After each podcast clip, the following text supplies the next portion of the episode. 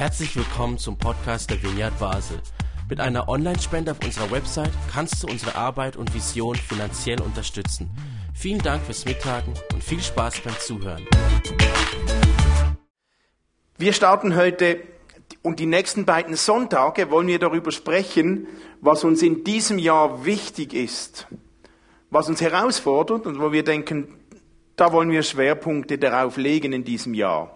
Jetzt, ich beginne heute mit einem Thema, das erleben wir gerade, das ist ganz schön herausfordernd, ähm, schon seit einiger Zeit. Heute geht es nämlich um das Miteinander. Und wir erleben ja gerade seit langem, seit Jahren, seit zwei Jahren, wie Corona und andere Dynamiken uns das Miteinander gerade schwer machen. Es geschieht eben gerade nicht mehr automatisch, dass man sich trifft. Und das wird gerade so torpediert. Und dabei ist dieses Miteinander so etwas der Grundbausteine des Christseins. Und da möchte ich heute drüber sprechen. Ich selbst trage heute gar nicht so viel dazu bei von mir, sondern ich lasse ganz viel Paulus zu Wort kommen. Aber wir sehen's. Liebe überall sichtbar. Das ist auch dieses Jahr unser Ding. Da wollen wir investieren und mithelfen. Und einer unserer Grundwerte, wir haben ja schon seit längerer Zeit über unsere acht Werte gesprochen, die wir leben wollen in der Vineyard. Wenn ihr die nicht mehr wisst, dann solltet ihr dringend einen WK des Kennenlernkurses besuchen. Dort sprechen wir immer drüber. Einer unserer Werte heißt, Christsein ist keine Privatsache. Manchmal vermischen wir privat mit persönlich. Christsein muss persönlich sein. Klar, logisch, ja. Christsein kannst du nicht kopieren. Niemand ist einfach Christ, weil sein Nachbar oder seine Eltern Christ sind. Christsein muss persönlich sein. Beim Christsein geht es nicht um eine Strategie, die alle gemeinsam einhalten müssen. Es geht nicht um Gesetze, die alle einfach durcharbeiten müssen und dann ist man, sondern Christsein, persönlicher Glaube, ist persönlich und damit individuell. Da geht es um was ganz Persönliches zwischen mir und Gott, weil es Gott eben gerade nicht um ein Programm geht, sondern um Beziehung weil es Gott gerade nicht nur um Regeln oder Religion als, als System geht, sondern weil es ihm um Freundschaften geht, weil es Gott gerade nicht darum geht, dass man einfach nur sein Diener ist und tut, was er sagt, sondern weil es Gott um Familie geht. Und sobald es um Familie, um Beziehung, um Freundschaften geht, wird es persönlich. Glaube, Christsein ist persönlich, muss persönlich sein, sonst fehlt etwas. Aber nicht privat. Als ich geschaut habe im Duden, privat wird umschrieben nur die eigene Person betreffend. Wir kennen das so. Privat heißt für uns, geht niemandem etwas an. Und wir leben in einer Zeit, da wird oft behauptet, Glaube, Christsein, das geht dich nichts an, das ist Privatsache. Privat heißt, besteht nur für mich. Und das ist beim Christsein, beim Glaube gerade nicht so. Das Herzstück des Glaubens, das Herzstück von Jesus Christus ist Liebe. Und Liebe braucht ein Gegenüber. Liebe braucht Menschen. Wenn niemand da ist, den ich lieben kann, dann ist Liebe wertlos. Wenn niemand da ist, der mich liebt, dann ist Liebe ein leeres Wort und nicht viel wert. Wenn mich niemand liebt, erlebe ich wenig von Liebe. Also Liebe braucht ein Gegenüber. Liebe in der Einsamkeit ist ganz schwierig zu erleben. Also Liebe muss persönlich wachsen zwischen Menschen, aber Liebe kann nicht Privatsache sein, nur für einen allein. Privatsache geht niemand etwas an, sonst bekommt niemand was mit von dieser Liebe. Und so glaube ich, Christsein ist nicht Privatsache, muss aber persönlich sein. Deswegen braucht es auch Gemeinde, Gemeinschaft. Es ist wichtig, dass wir uns treffen, weil ich glaube, dass liebevolle Gemeinschaft das beste Umfeld bietet, um persönlich auch heil zu werden und das Leben zu feiern. Alleine lieben macht irgendwie wenig Sinn. außer ich und Gott, aber es ist auch nicht mehr alleine. Alleine feiern ist langweilig. Das Leben feiern alleine macht irgendwie keinen Spaß. Alleine glauben ist irgendwie kraftlos. Und nun, Christsein ist nicht Privatsache.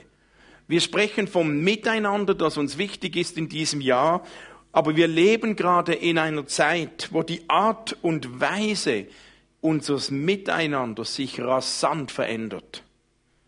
Längst nicht mehr sind alle Formen des Miteinanders, wie wir uns das gewöhnt sind, möglich, gar nicht mehr alle erlaubt.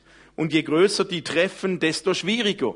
Und die Medien und Corona tragen das seine dazu bei. Sobald mehrere Leute, ist die Angst da, oh, hoffentlich geschieht mir nichts, hoffentlich stecke ich niemanden an. Ja, und es ist auch nicht mehr gleich spannend, in Gesichter zu schauen, die sich hinter Masken verstecken. Da, da bekommst du keine Reaktion mit, da kannst du nicht mehr ein Lächeln erkennen oder ein Ablöscher. Gut, das macht nichts, wenn man das nicht erkennt, aber einfach, du bekommst wenig mit vom Gegenüber. Aber nichtsdestotrotz ist Miteinander einer dieser Grundwerte unseres Glaubens. Und es ist so wichtig, und dabei kommt es gar nicht so an, darauf an, wie viele Leute sich treffen. Egal, wie viele Leute da sind. Aber wenn wir uns Gemeinde, wenn wir Gemeinde sein wollen, Family sein wollen, dann kommen wir um eine Form des Miteinanders nicht herum. Das macht uns aus. Und Miteinander heißt, wie schaffen wir Momente, wo wir gemeinsam Erlebnisse machen. Und das müssen und können ja nicht immer tausend Leute sein, klar, wissen wir längst ist gar nicht mehr erlaubt. Es können auch nicht immer 50 sein, vielleicht sind es mal 20 in einem Gebetsabend, vielleicht sind es mal sechs Leute in einer Fokusgruppe, vielleicht sind es mal vier Leute in einer Familie oder vielleicht sind es mal zwei Leute, zwei Freunde, die sich treffen. Wir haben uns in diesem Jahr gesagt, wir wollen miteinander lernen, Jesus sichtbar zu machen. Dazu braucht es ein Miteinander, weil wenn ich alleine bin, dann sieht gar niemand, wen ich sichtbar mache. Wer soll das denn sehen? Jetzt, ich möchte heute einige Bibelstellen anschauen und lesen aus der Bibel, was Paulus schon gesagt hat. Wie haben das denn die ersten Christen, die Gemeinde, wie haben die miteinander gestaltet mit Jesus damals? Was haben die gemacht? Und wir lesen einige Stellen aus der Bibel und einiges probieren wir Gott aus. Oder wir sprechen nicht nur darüber, sondern wir setzen es gerade um. Weil miteinander ist viel mehr als ich spreche und ihr hört zu. Bei euch zu Hause oder am Bildschirm ist das ein bisschen schwieriger, aber vielleicht habt ihr jemanden im Haushalt oder du nimmst die Gedanken einfach mit und setzt das später um. Aber wir hier haben die Chance, Dinge gerade auszuprobieren. Okay? Wir starten mal mit einem Vers, den Paulus geschrieben hat an die Christen im Kolosserbrief. Da sagt er, gebt den Worten von Christus viel Raum in euren Herzen. Gebraucht seine Worte weise, um einander zu lehren und zu ermahnen. Also ein Bestandteil, was miteinander ausmacht und all diese Punkte, die wir anschauen, was macht miteinander aus, sollen dazu beitragen, dass wir im Miteinander gesegnet werden. Dass uns das gut tut. Eines dieser Dinge ist, den Worten von Christus viel Raum geben und sie weise zu gebrauchen. Wir versuchen das mal mit einem Text aus Markus 3 den lesen wir jetzt zusammen. Da geht es auch um Familie, um Gemeinschaft, um Miteinander. Inzwischen waren die Mutter und die Brüder von Jesus angekommen. Sie standen vor dem Haus und schickten jemanden, um ihn herauszurufen. Rings um Jesus saßen die Menschen dicht gedrängt. Sie gaben die Nachricht an ihn weiter, deine Mutter und deine Brüder stehen draußen und fragen nach dir. Jesus antwortete, wer sind meine Mutter und meine Brüder? Er sah auf die Leute, die um ihn herum saßen und sagte, das hier sind meine Mutter und meine Brüder. Jeder, der nach Gottes Willen lebt, der ist mein Bruder, meine Schwester und meine Mutter. Jesus definiert den Begriff Familie neu oder er erweitert ihn in diesem Moment. Jetzt Paulus, haben wir vorgelesen, sagt, wir sollen weise die Worte lesen und die Worte von Jesus Raum geben unter uns. Wir machen doch das jetzt gerade praktisch. Und zwar, Jesus sagt, jeder, der nach Gottes Willen lebt, der ist mein Bruder, meine Schwester und meine Mutter. Überleg dir zuerst mal eine Minute, was heißt das für dich? Was füllst du damit? Ich werde euch jetzt das nicht alles so schön ausbreiten, sondern was füllst du damit? Mit diesem Wort von Jesus. Nimm dir kurz Zeit, das zu überlegen. Nun, Paulus sagt, in einem Miteinander, das uns inspirieren soll, sollen wir die Worte von Jesus reichlich unter uns wohnen lassen, weise lesen, damit wir etwas davon lernen, von diesen Worten und voneinander. Und wir lernen voneinander nicht nur, wenn jeder selbst darüber nachdenkt, sondern wenn wir darüber sprechen. So nehmen wir uns nochmals eine, zwei Minuten und wenn du magst, wenn du nicht magst, fühl dich frei, dann überleg nochmals eine, zwei Minuten und dreh dich zu jemandem um, der in, neben dir sitzt und sprech doch kurz darüber, was heißt das jetzt für dich? Was ist dir vorher durch den Kopf gegangen zu diesem Wort von Jesus? Okay? Wie fühlst du das? Wie fühlst du das? Lasst uns gegenseitig Anteil geben an euren Gedanken. Gut? So, eine, zwei Minuten könnt ihr euch kurz umdrehen und los.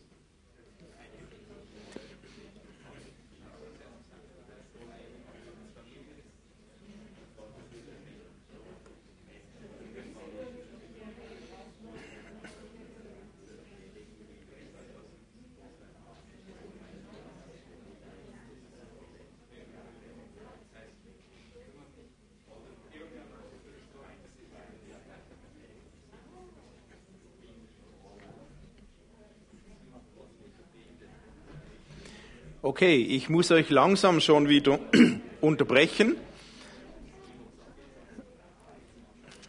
Ich weiß, das ist schade. Eigentlich kommen wir jetzt erst so richtig in Fahrt. Aber wir haben noch einige andere Dinge, die wir ausprobieren möchten.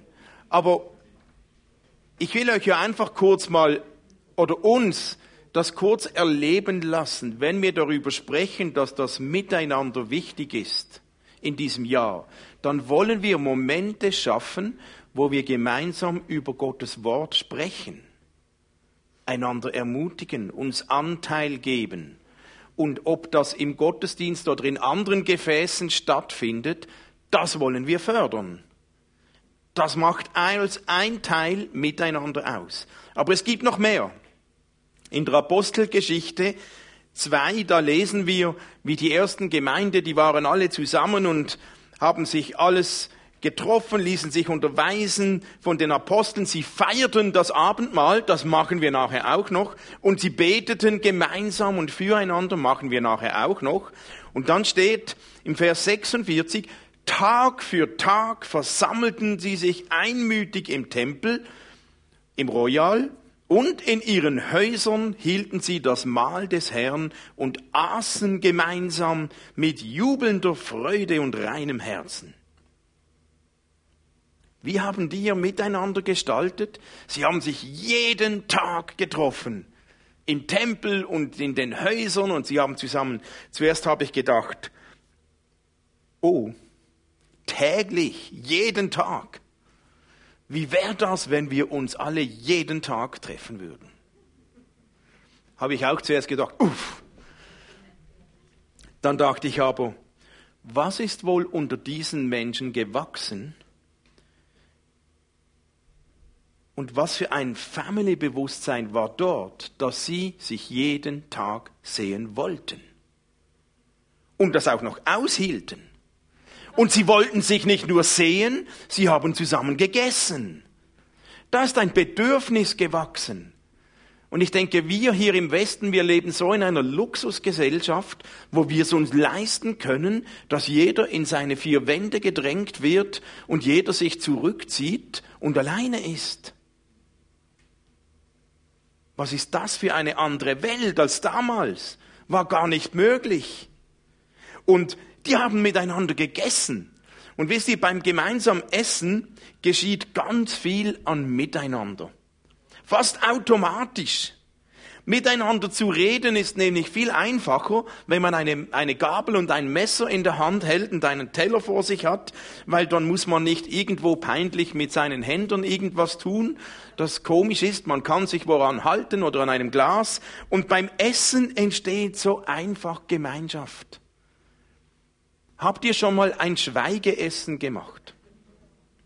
Ich war mal in einem stille Weekend und da waren wir mit 30 Menschen und wir mussten alle schweigend essen. Ich habe fast kein Bissen runterbekommen. Das ist so schwierig zu essen, ohne ein Wort zu sprechen. Wenn man nicht irgendwie frustriert oder deprimiert ist, dann will man nicht, aber wenn es einem gut geht. Also beim Essen ist es so einfach, Gemeinschaft zu erleben. Und wenn wir vom Miteinander sprechen, dass wir stärken möchten in diesem Jahr, dann lade ich euch ein, nicht alle gleichzeitig zu mir nach Hause zu kommen, aber auch, aber ich möchte euch ermutigen, ladet einander zum Essen ein. Es braucht nicht Programm, es braucht nicht so viel.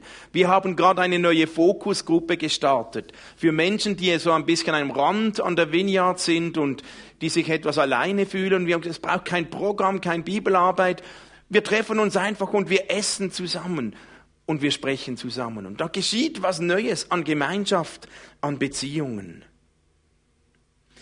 Paulus, der hat noch ganz viel anderes gesagt. Im Galaterbrief, da sagt er, helft euch gegenseitig bei euren Schwierigkeiten und Problemen, so erfüllt ihr das Gesetz, das wir von Christus haben.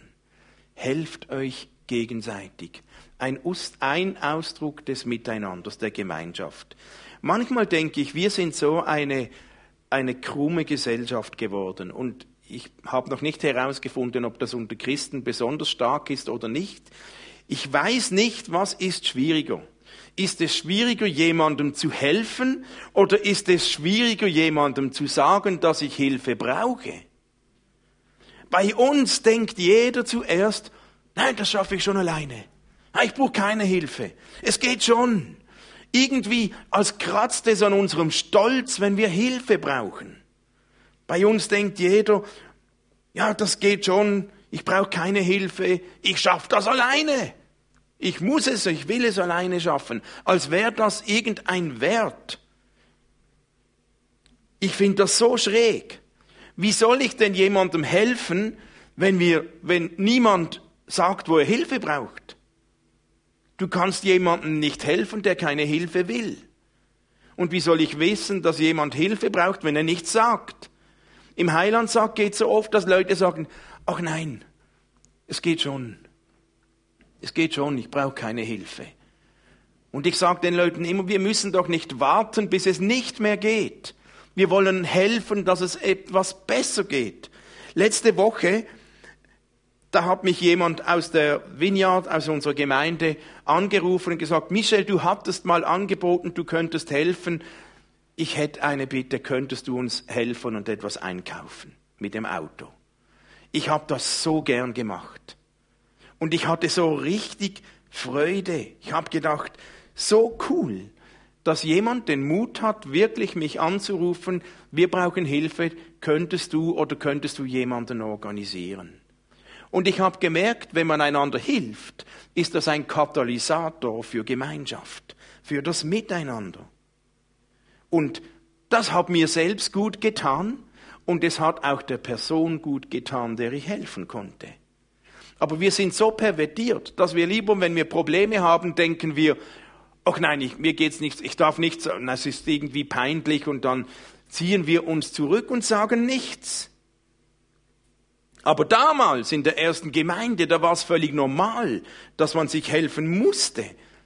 Da gab es so viel Not. Die Gemeinschaft war eines dieser Basis, die das Leben getragen haben. Da hat sich auch keiner irgendwie zurückgehalten zu sagen, wenn er Hilfe braucht. Und heute denken wir, ja, nichts anmerken lassen, dass es mir nicht so gut geht. Ja, nichts anmerken lassen, dass ich Hilfe brauche. Es könnte ja ein Zeichen von Schwäche sein. Ich finde das so schräg. Und das torpediert so viel an Gemeinschaft, an Miteinander. Und wenn wir dieses Jahr miteinander stärken wollen, dann halt dich nicht zurück, wenn du Hilfe brauchst. Und wenn es nur so klein ist. Weil wenn niemand auf die Idee kommt, da ist jemand, der Hilfe braucht, dann kommt auch niemand auf die Idee zu helfen. Ich bin überzeugt, wenn ich euch allen ein Mail geschrieben hätte diese Woche, hey, jemand aus unserer Gemeinde braucht Hilfe beim Einkaufen, ich bin überzeugt, ich hätte sofort 20 Leute gehabt, die gesagt hätten, ich komme. Die Bereitschaft ist da. Aber wenn niemand was mitbekommt, dass es jemand braucht, dann helfen wir uns nicht. Paulus wiederholt das auch nochmals. Er schreibt den ähnlichen Gedanken an die Epheser im Epheser 5. Da sagt er, achtet sorgfältig darauf, wie ihr lebt, handelt nicht unklug, sondern bemüht euch weise zu sein und nutzt jede Gelegenheit in diesen üblen Zeiten Gutes zu tun. Yes! Nutzt jede Gelegenheit, einander Gutes zu tun. Das haben wir so verlernt. Und Corona drängt uns, zieh dich zurück und schott dich ab und sag ja nichts, komm ja nicht zu nahe. Und dann sagt Paulus auch noch, seid freundlich und demütig, geduldig im Umgang miteinander, ertragt einander voller Liebe, bemüht euch im Geist eins zu sein, indem ihr untereinander Frieden haltet. Und wisst ihr was? In einer Gemeinde, in einer Gemeinschaft, ja, manchmal muss man sich ertragen. Und das ist nicht immer so einfach. Aber ich weiß nicht, wie es dir geht. Ich habe mir überlegt, mit was für Menschen bin ich gerne zusammen. Und natürlich gibt es viele Parameter. Es gibt Menschen, manchmal bin ich gerne mit anderen zusammen, die dieselben Hobbys haben. Manchmal bin ich gerne mit Leuten zusammen, die sich auch für den FCB interessieren oder irgend Ähnlichkeiten haben. Aber ich bin gerne mit Menschen zusammen, die freundlich sind. Ich bin gerne mit Menschen zusammen, die demütig sind. Ich bin gerne mit Menschen zusammen, die geduldig sind. Und ich bin gerne mit Menschen zusammen, die Frieden ausstrahlen und verbreiten. Das tut mir gut. Und wir alle sind Träger dieses Friedens, dieser Freundlichkeit, dieser Geduld. Weil wisst ihr, wo die herkommen, diese Parameter? Das ist die Frucht des Geistes. Wir lesen im Galater 5, die Frucht des Geistes ist Liebe, Freundlichkeit, Geduld, Langmut. Ihr könnt das nachlesen, Galater 5, 22. Paulus, der sagt auch an die Epheser, der war so praktisch. Was macht Gemeinschaft aus? Und das machen wir nachher. Singt miteinander. Singt Psalmen und Lobgesänge und geistliche Lieder und in eurem Herzen wird Musik sein zum Lob Gottes. Yes! Das tut uns so gut. Und ich habe das schon am Anfang des Jahres vor zwei Wochen gesagt. Ich glaube, dass der Worship, das gemeinsame Singen und Musizieren, eines der großen Segen und Standbeine ist, dass Gott uns als Vineyard Basel, nicht nur uns, aber uns auch gegeben hat. Und das wollen wir pflegen, das wollen wir leben. Wir wollen worshipen von ganzem Herzen, weil dadurch etwas passiert und geschieht, das uns im Miteinander segnet und gut tut, was wir so brauchen. Es geschieht irgendwas Geheimnisvolles in unseren Herzen, wenn Menschen miteinander anbeten. Da tut Gott was. Wir lesen auch in der Bibel, dass der wohnt im Lobgesang seines Volkes. Ich glaube das. Da geschieht etwas, das wir nicht immer erklären können, aber etwas, was uns gut tut. Und das wollen wir. Und dann sagt Paulus noch im Philipperbrief, alles immer noch Was geschieht in Gemeinschaft, wenn wir zusammen sind? Ermutigt euch gegenseitig, Christus nachzufolgen. Tröstet euch gegenseitig in Liebe. Denkt nicht nur an eure eigenen Angelegenheiten, sondern interessiert euch auch für die anderen und für das, was sie tun. Interessiert euch für die, für die anderen. Für mich ist Interesse von anderen Menschen etwas ganz Wertvolles ist eine Möglichkeit, wie wir einander zum Segen werden können, wenn wir uns füreinander interessieren. Und manchmal braucht das etwas Überwindung. Wenn man gerade selbst völlig am Anschlag seiner Kräfte ist, dann ist es gar nicht nur so einfach, sich noch für andere zu interessieren. Aber in einer Gemeinschaft geschieht ja das gegenseitig. Aber wenn jemand sich für dich interessiert, dann tut das in der Regel gut. Und hier machen wir jetzt eine zweite Runde, eine kleine Übung. Und zwar, dass ihr euch wieder zusammendreht in der Gruppe und fragt einander, interessiert euch füreinander. Und fragt einander folgende Frage. Was würde dir in der nächsten Woche gut tun? Okay? Die Frage lautet nicht, was brauchst du gerade, was du alleine nicht schaffst? Die Frage lautet, was tut dir gut? Und erzählt einander, was dir gut tun wird. Interessiert euch füreinander, was dem anderen gut tut. Okay? Nehmen wir uns wieder zwei Minuten. Oder drei.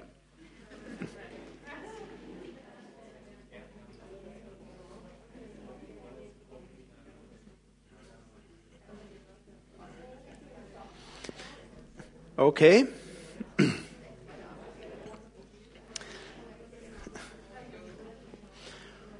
Und wenn du plötzlich von jemandem weißt, was ihm gut tun würde,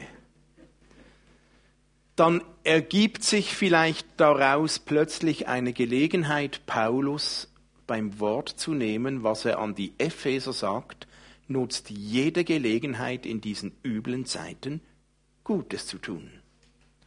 Weil jetzt weißt du von mindestens jemandem, was dieser Person Gutes tun, gut tun würde. Ist eine Gelegenheit, die wir schaffen wollen, wenn wir im Miteinander weiterkommen wollen.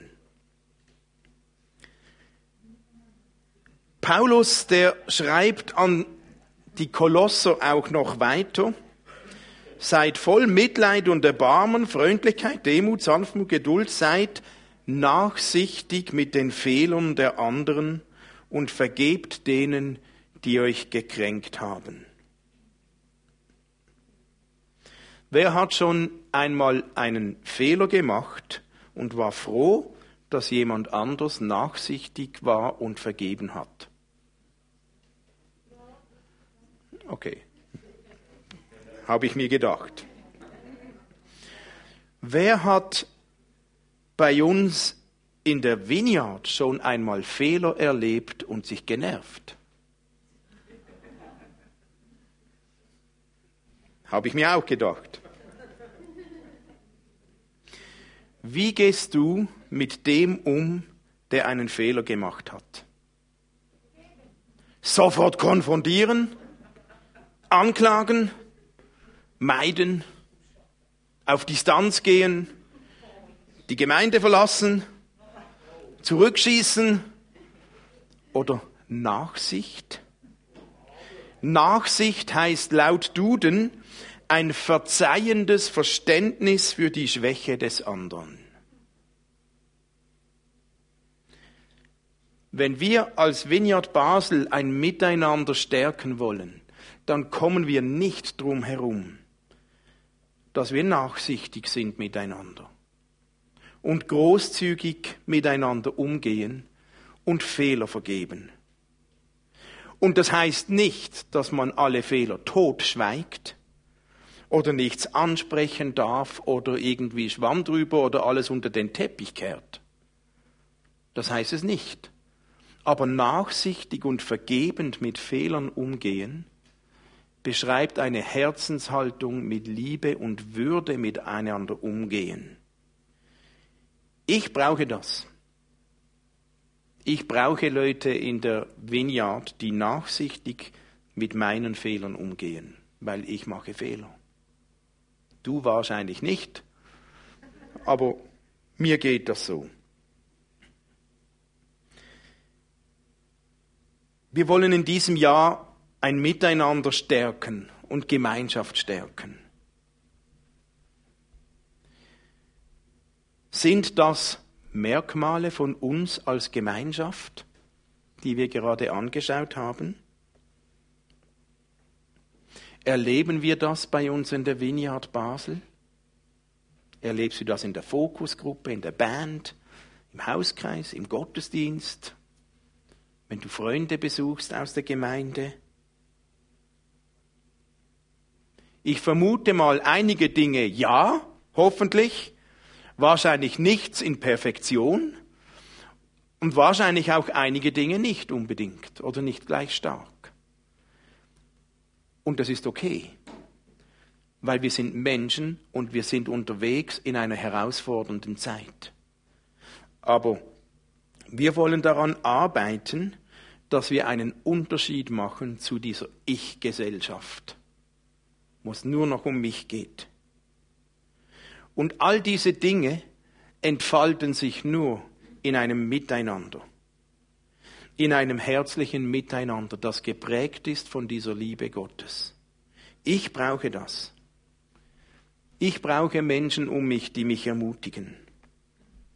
Ich brauche Menschen um mich, die nachsichtig sind mit mir und mit meinen Fehlern.